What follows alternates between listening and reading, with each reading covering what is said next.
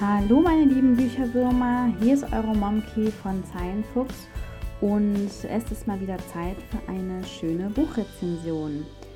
Ich habe meinen Nachmittag heute auf dem Balkon in der Sonne verbracht. Es war nämlich richtig schön warm und sonnig, so wie auch ähm, ja, im Radio angekündigt, ein richtig schöner goldener Oktober.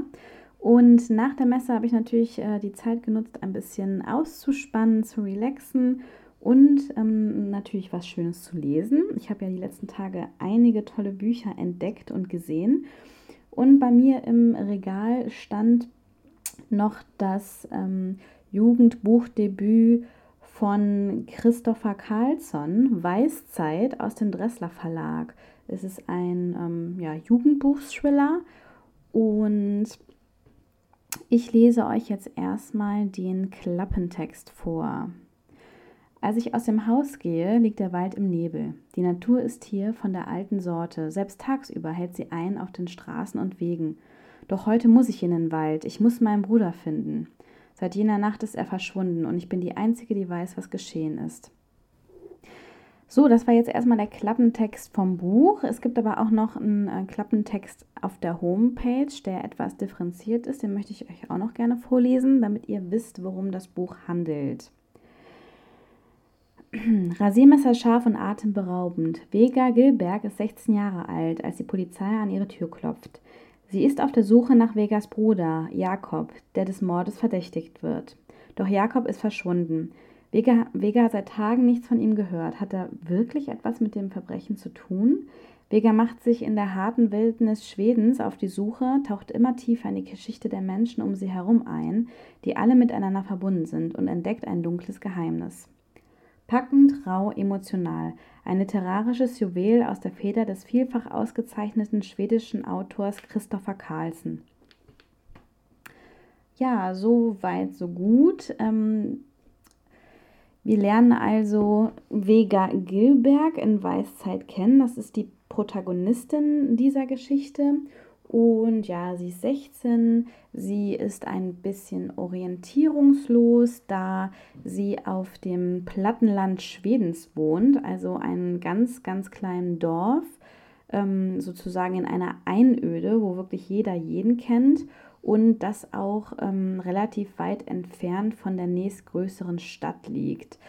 Ähm, Warwit ja, wird so von den umliegenden Städten immer so ein bisschen als ähm, schäbiges Dorf, schäbiges Land ähm, betrachtet. Das heißt, auch ihre Mitschüler auf der neuen Schule, sie hat also quasi gerade sozusagen die schwedische Grundschule ähm, fertig absolviert und mit 16 wechselt man dann quasi ähm, auf die weiterführende Schule erst. Ähm, Vega wechselt hier auf das Gymnasium und ihre Mitschüler gucken so ein bisschen auf sie herab, weil Warwit wohl ja ein nicht so angesehenes Dorf ist also auch relativ arm und ähm, heruntergekommen. Und deswegen findet sie auch nicht so schnell Anschluss.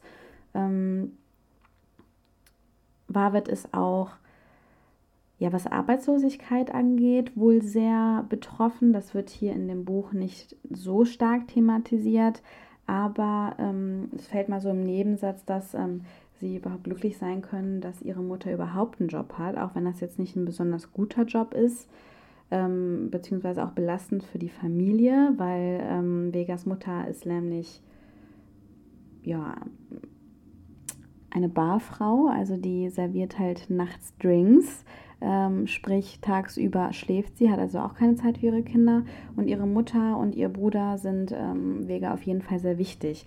Deswegen ist sie umso geschockter, als ähm, Vega feststellen muss, dass ihr Bruder Jakob auf einmal verschwunden ist ähm, und begibt sich auf die Suche nach ihrem Bruder, fängt an, ein paar, ja, ich sag mal, äh, kleine Ermittlungen anzustellen und ähm, sucht halt in den Wald Schwedens nach ihrem Bruder, aber auch in der Nachbarschaft, bei alten Freunden, ähm, auch in den Slums von Warwit und findet diesen auch ganz schnell. Und zwar bei ähm, seinem ja, besten Jugendfreund, obwohl diese eigentlich auch schon länger nicht mehr Kontakt haben und muss feststellen, dass er ganz schön durch den Wind ist.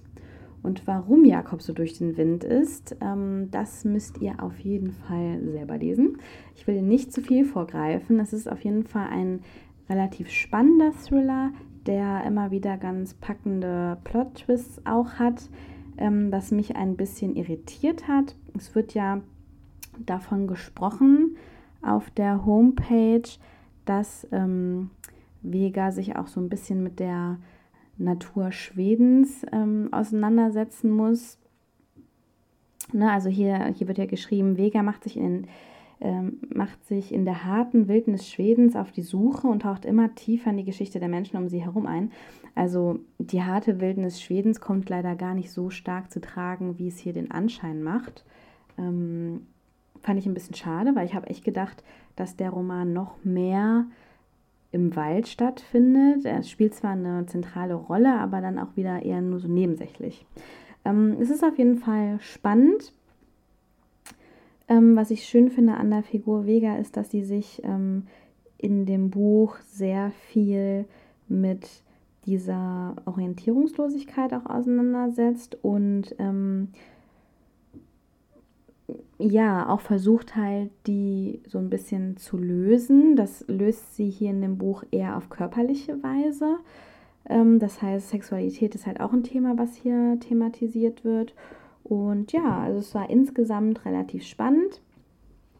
Wie gesagt, ich habe mir ein bisschen was anderes ähm, vorgestellt, weil der Klappentext im Netz, sowohl als auch der Klappentext auf dem Buch, äh, halt den Wald halt sehr thematisieren, der aber im Buch halt nicht wirklich so stark vorkommt. Und ähm, ja, es war ein überraschendes Ende auf jeden Fall. Ein bisschen Liebe kriegen wir auch noch mit. Ähm, soweit kann ich schon was verraten. Und insgesamt bewerte ich das Buch mit drei von fünf Sternen. Äh, wie gewohnt setze ich euch alle Infos nochmal in den Shownotes rein, dass ihr das Buch auch nochmal in Ressler selber reingucken könnt. Da könnt ihr auch ähm, in das Buch reinlesen anhand einer Leseprobe. Ja, wenn euch meine Rezension gefallen hat, dann äh, schenkt mir doch einen Kommentar bei iTunes oder bei SoundCloud. Folgt mir auch gerne auf einen der beiden Kanäle. Und sonst wünsche ich euch erstmal ein schönes Restwochenende.